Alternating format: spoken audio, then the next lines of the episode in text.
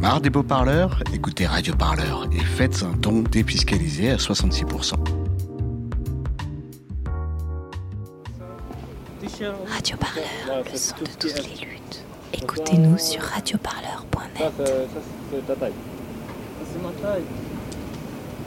parmi ceux qui S. ah, ah, ah, s'il te plaît. Moi c'est Chirish, bénévole à Utopia. Là on est juste à côté du camp euh, d'Aubervilliers. Alors aujourd'hui on a eu une distribution de produits d'hygiène. C'était des masques avec euh, des savons et du shampoing, ainsi qu'une distribution de vêtements, t-shirts, pantalons et shorts. Parce qu'il y a eu l'évacuation des camps euh, de Port de la Chapelle en novembre 2019, si je ne dis pas de bêtises, oui, novembre 2019. en fait, il y a beaucoup de gendarmes mobiles et de CRS qui ont été déployés sur la zone où il y avait les anciens campements. Et donc on nous a dit de manière enfin, très, euh, très explicite que euh, tant que les, les, gars ne s'installaient pas à, l'intérieur de Paris, à l'intérieur du périph', ça allait. Donc ils pouvaient se déplacer en dehors de Paris. C'est une volonté de la préfecture de Paris de, qu'il n'y ait pas de camp à l'intérieur de Paris. Pendant le confinement, il y avait un camp à côté qui était appelé le camp du millénaire, qui a été évacué pendant le confinement euh, à cause du Covid. Et donc le camp qui est apparu ici, c'est un peu la conséquence de cette évacuation-là. Ce qui veut dire qu'il y a eu des remises à, la rue assez rapidement. Donc les gens euh, bah, sont à la rue, euh, enfin ils se mettent entre eux et euh, ils sont trouvé une place ici au pont Victor Hugo et ont commencé à s'installer. Et petit à petit le camp a grandi et aujourd'hui on compte ici plus de, plus de 1200 personnes. Je suis Samir, oui, l'âge de 9-5, j'habite ici. Je viens pour les t-shirts, tout ça, le shampoing, savon, euh, ça pour le corona. Mais j'ai dit merci beaucoup pour les, les gars, les filles, ça. Merci beaucoup. J'habite avant à Porte-la-Chapelle, là-bas. Euh, euh, après, nous change tout le monde la place ici. Venez la police, tu sais. Mm. Après, tout le monde il est crié ou ça. Il y a le gaz avec la police, c'est ça, ouais. Mm. Pour le jour, c'est bien, mais pour le nuit, c'est grave. Tu sais, il y a les et le bruit, il n'y a personne qui les fait la guerre. Ici, tu sais, pour le nouer. J'ai attendu les papiers. Ouais, ouais, ouais. en attente encore? Oui, j'ai fait l'asile, mais j'ai attendu les papiers. Hmm. Italien, hmm. après Suisse, après j'ai à Allemagne, je viens ici à Belgique. Mais j'ai pas juste, j'ai entré direct, je viens ici, la France directement. Et, avant? Avant, j'ai à Belgique. Belgique, ici. Je sais, il y a Corona, mais comme il n'y a pas de manger, je mange tout le monde. Tu sais, c'est pas la même chose que personne habite à la, à la maison, les, mange tout nettoyer, c'est ça. Ici, il n'y a pas de les nettoyer. Regarde juste les toilettes comment. Juste les microbes, il y a tout, tu sais. Une des spécificités de ce camp, c'est qu'il est beaucoup plus dangereux que les autres. Dans le sens où ici, on a eu, on a eu plusieurs décès. On en a eu euh, deux la semaine dernière, deux décès euh, même, la même nuit. Donc parce que là, on est proche du canal, il n'y a aucune protection, il n'y a pas de gilet de sauvetage, alors qu'il y a eu un référé euh, concernant ça, qui a été gagné par, beaucoup, par des associations et notamment Utopia. Euh, donc comme tu peux le voir, en plus les camps sont en, sont en terrasse, ce qui veut dire que si un mec tombe euh, de là-haut, genre il va entraîner sa tente et plusieurs. Et là, tu n'as aucune barrière au niveau du quai, ce qui est très dangereux. Euh, et de l'autre côté, c'est encore pire parce que ici au moins ça a été, il y a du béton, donc ça va. De l'autre côté, c'est vraiment mis sur un terrain en pente. Et il y a aussi un accès à l'eau qui est très très difficile. Euh, ce qui veut dire qu'il n'y a qu'une fontaine qui n'a pas été mise en place par la mairie, mais qui était là euh, euh, dès avant. Et tu as, une fontaine, je crois, qui a été mise en place par la mairie là-haut. Mais donc les gars n'ont pas d'endroit où se laver. Donc ils se lavent directement au canal. Je ne sais pas si tu as vu, mais tu as un petit passage pour aller au canal. Ils n'ont pas d'eau potable, donc ils prennent directement l'eau du canal pour se laver, pour nettoyer leurs affaires et tout ça. Tu as vu les magnifiques toilettes de luxe qui ont été mises en place par la mairie de Paris sûrement, et que ça pue, littéralement. Ça c'est M.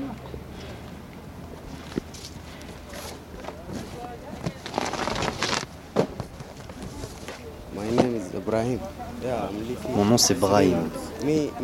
J'habite ici depuis trois mois. Je suis avec ma femme et mon enfant. Il a un mois. Mais c'est pas l'Europe, ça, c'est l'Afrique.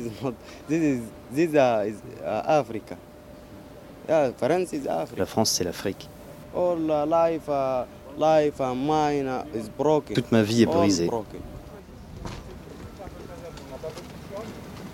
Il y a des produits, du savon, ça c'est du gel hydroalcoolique.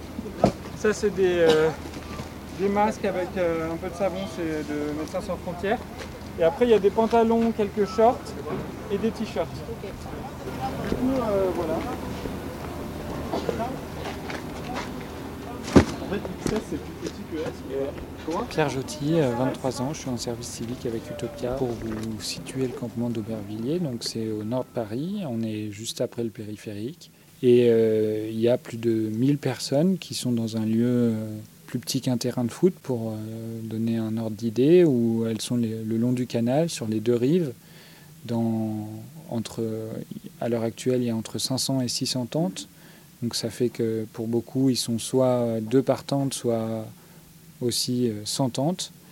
Et donc on a principalement des Afghans, des Soudanais, des Somaliens et aussi dans une moindre mesure des personnes qui viennent d'Éthiopie et d'Érythrée.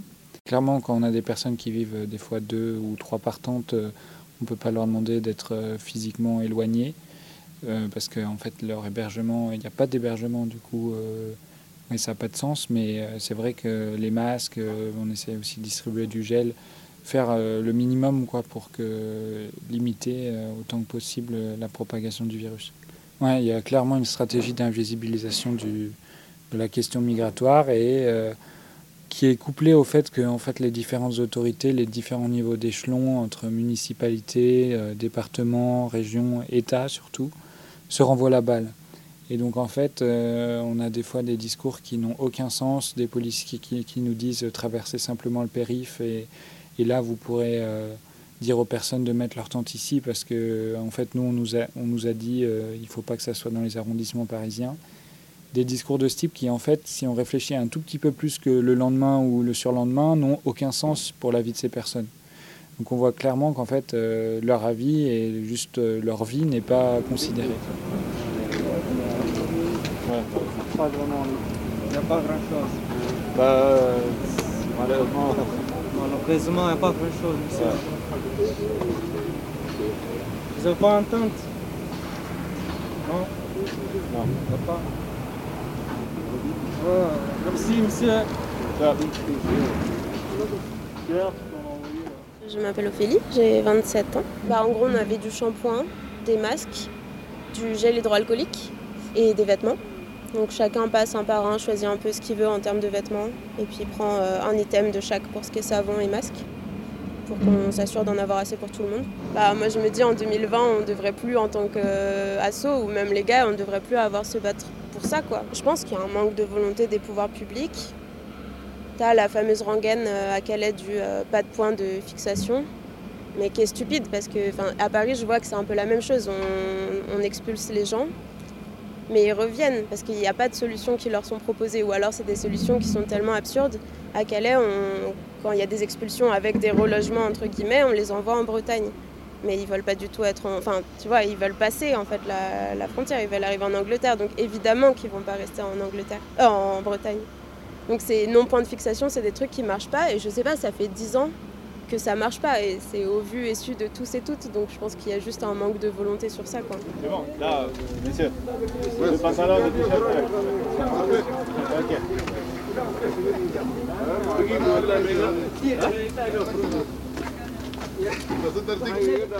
Je m'appelle Mohamed. France, ça fait trois, ça fait trois ans. Pour moi, ça passe bien. J'ai pris du papier. Après, j'étais à l'autre ville. C'est à centre de France, à Bourges. Bah, j'étais là-bas à travail, 12 ans, j'ai ouvert chômage. Après, j'ai arrivé ici. J'ai cherché domicile d'adresse pour solution du travail. J'ai trouvé beaucoup de travail ici, boîte d'intérim, mais je n'ai pas trouvé un domicile pour l'adresse. Après, ouais, il y a un rendez-vous la semaine prochaine, le lundi, pour chercher domicile. Ils sont bien aidés pour les gens ici, comme manger, comme quelque chose, comme papier.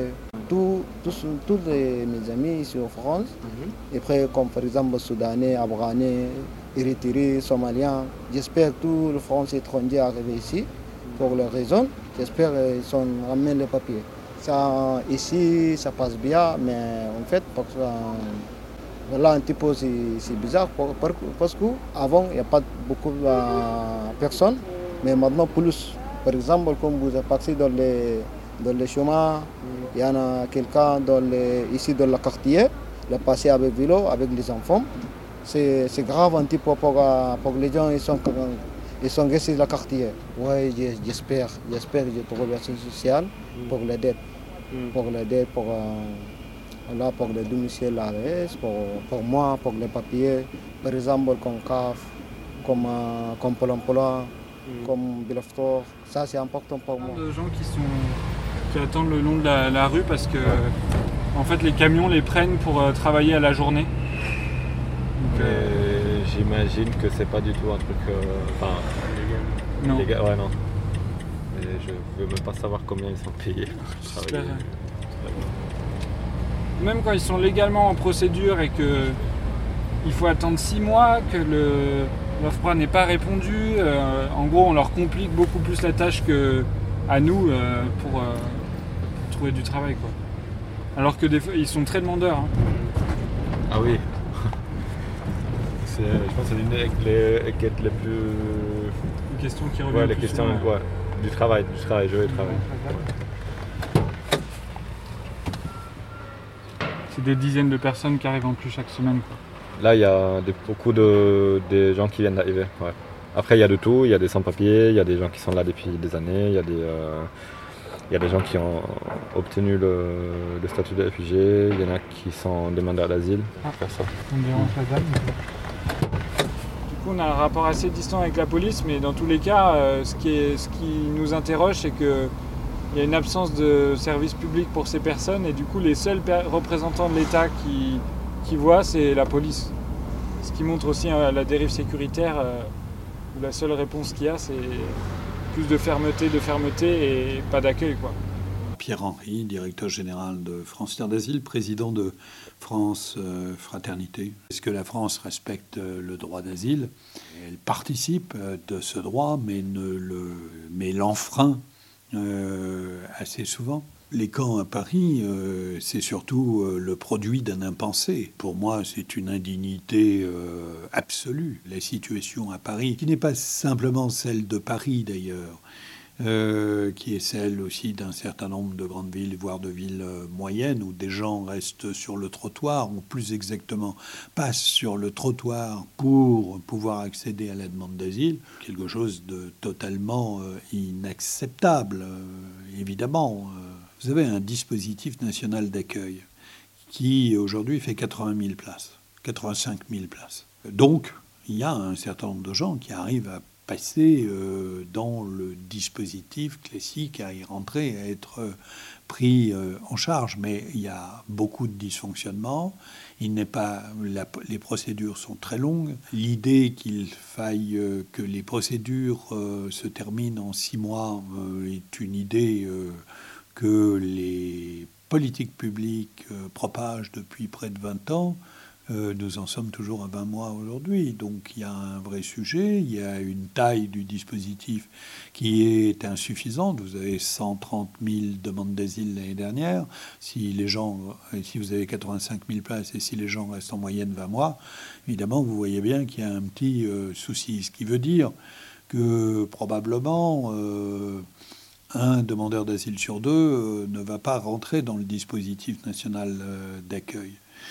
Et donc ça, euh, c'est là où est le souci. Et c'est la raison pour laquelle je dis que ce dispositif euh, doit être repensé. On les a repoussés euh, dans les quartiers populaires à l'extérieur euh, de Paris, de l'autre côté du périphérique. On a l'impression que notre regard ne porte qu'à l'intérieur de la ville. En réalité, si vous dites à des gens, vous n'avez pas le droit d'être là, le bidonville à l'intérieur de la ville, vous n'avez pas, on veut pas, euh, vous soyez là parce que les riverains ont des droits, euh, etc. Mais alors à ce moment-là, il faut que vous disiez aux gens où ils ont le droit d'aller. Radio Parleur le média qui vous parle des luttes et qui vous en parle bien. Sur Radio